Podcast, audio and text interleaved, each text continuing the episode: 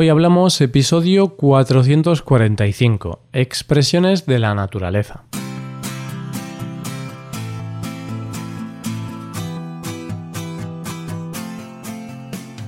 Bienvenido a Hoy Hablamos, el podcast para aprender español cada día. Ya lo sabes, publicamos nuestro podcast de lunes a viernes. Puedes escucharlo en iTunes, en Android o en nuestra página web. Y si quieres ver la transcripción, la hoja de trabajo de cada episodio y disfrutar de muchas otras ventajas, puedes visitar nuestra web hoyhablamos.com. Ahí podrás beneficiarte de cosas como un buscador avanzado de episodios, un lugar en el que votar los temas que te gustaría que se hicieran en el futuro, soporte premium y otras muchas ventajas. Además, si quieres hablar, pasar un rato entretenido y aprender más cosas, te damos la oportunidad de tener clases con nosotros. En estas clases vas a llevar tu español al siguiente nivel. Vas a llevar tu español al siguiente nivel si incorporas algunas de las expresiones que los nativos utilizamos cada día. Para el episodio de hoy tenemos expresiones muy relacionadas con el mundo natural. Hablaremos del tiempo, de las plantas, de la fruta.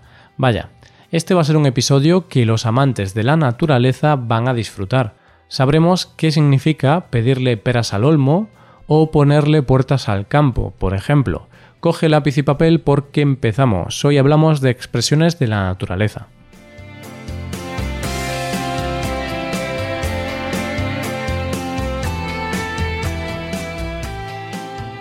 ¿Cómo nos gustan las expresiones? Desde luego, hay algunas expresiones que explican fielmente, con gran exactitud, lo que queremos exponer. Donde algunas palabras no llegan, algunas expresiones sí lo hacen. Este es el caso, por ejemplo, de la primera de ellas del día de hoy. Al mal tiempo, buena cara. Se dice que con el mal tiempo, con los malos momentos, hay que poner buena cara. En unos segundos sabrás por qué esta frase es una forma de vida para mucha gente. Podemos ver esta expresión desde dos puntos de vista diferentes. Por un lado, desde el punto de vista climatológico, del tiempo atmosférico, el significado más literal de la expresión. Y es que hay días oscuros, días grises, días en los que no te apetece salir de casa e incluso ese mal tiempo te hace sentir mal. En esos días de mal tiempo, además de llevar el paraguas con nosotros, tenemos que llevar una sonrisa. no dejemos que el mal tiempo nos arruine el día. Claro que no. Por otro lado, podemos entender esta frase en su sentido más amplio, cuando mal tiempo no se refiere a las condiciones climáticas, sino a los malos momentos de la vida. Podemos poner al mal tiempo buena cara cuando tenemos un problema o vivimos un mal momento, pero nos mantenemos fuertes. De una forma metafórica ponemos buena cara, le ponemos una sonrisa a los problemas. No se puede cambiar la situación o el problema, pero sí se puede cambiar la actitud.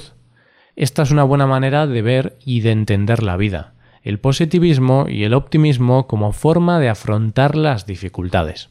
Todos conocemos a alguna persona que lo está pasando mal, que tiene algún familiar enfermo, que tiene problemas económicos o vaya, cualquier otro tipo de dificultad.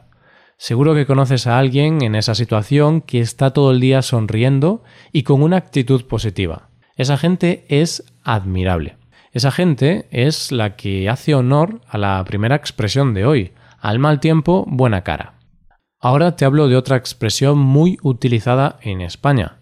Nunca llueve a gusto de todos. También tiene su origen en la naturaleza y sí, de nuevo en la meteorología.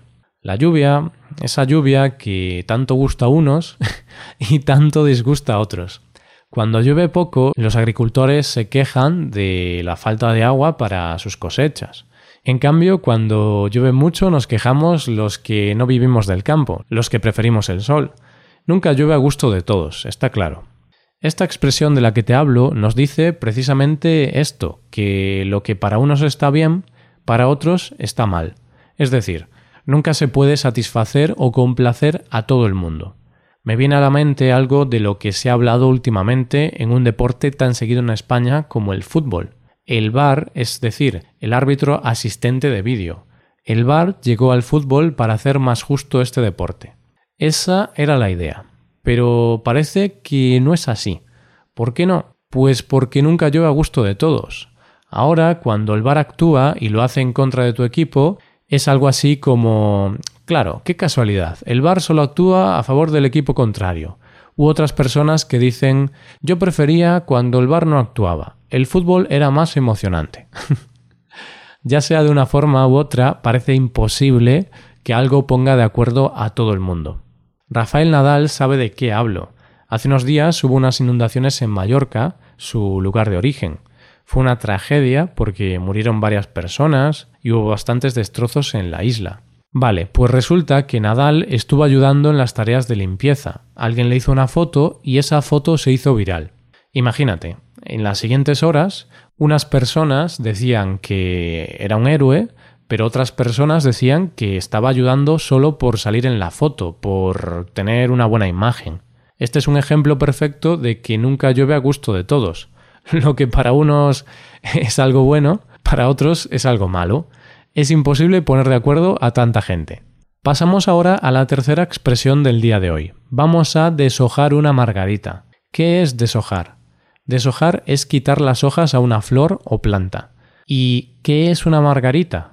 Pues es una planta con flores de centro amarillo y pétalos blancos. Vale, también es un cóctel, pero eso ahora no nos interesa tanto. Este sábado por la noche quizá un poco más. Bueno, todo esto viene porque si alguien está deshojando una margarita, estaremos diciendo que no se decide por una cosa. ¿Por qué? Pues porque está quitándole las hojas para decidir. Me quiere, no me quiere, me quiere, no me quiere, me quiere. Esto es lo que han repetido muchas personas que estaban indecisas, que no sabían si la otra persona les amaba. Era una especie de juego. Con cada hoja se decía una cosa y al final la última hoja de la flor diría si esa persona era querida o no. De esta forma, con este juego se empezó a utilizar la expresión deshojar una margarita, para hablar de alguien que no se decide por una cosa, Así que si no sé si comprarme un teléfono móvil con Android o iOS, tendré que deshojar una margarita, tendré que quitarle las hojas a la flor para que me dé la respuesta. Al fin y al cabo, yo lo que quiero es tener un buen teléfono móvil sin tener que pagar mucho dinero. Pero yo creo que eso es como pedirle peras al olmo. Sí, yo creo que eso es imposible. Conseguir un buen móvil a un precio muy bajo mm, es muy difícil. Hay dispositivos bastante competitivos, pero para disfrutar de un buen móvil hay que pagar una cantidad considerable de dinero. Hablar de este tema me sirve para explicarte la expresión que he utilizado hace un segundito, pedirle peras al olmo. Cuando alguien le pide peras al olmo, le está exigiendo demasiado. ¿Por qué? Porque un olmo no da peras. El peral es el árbol que da peras. Así que, viendo otro ejemplo, mm, no podemos pedirle a Transformers una historia para ganar un Oscar a Mejor Película. Todos sabemos que es una película para comer muchas palomitas, entretenerse y ya está. Entonces, no hay que pedirle peras al olmo, no hay que exigir cosas imposibles. Y si estamos con cosas imposibles, también tenemos que decir que no se le pueden poner puertas al campo.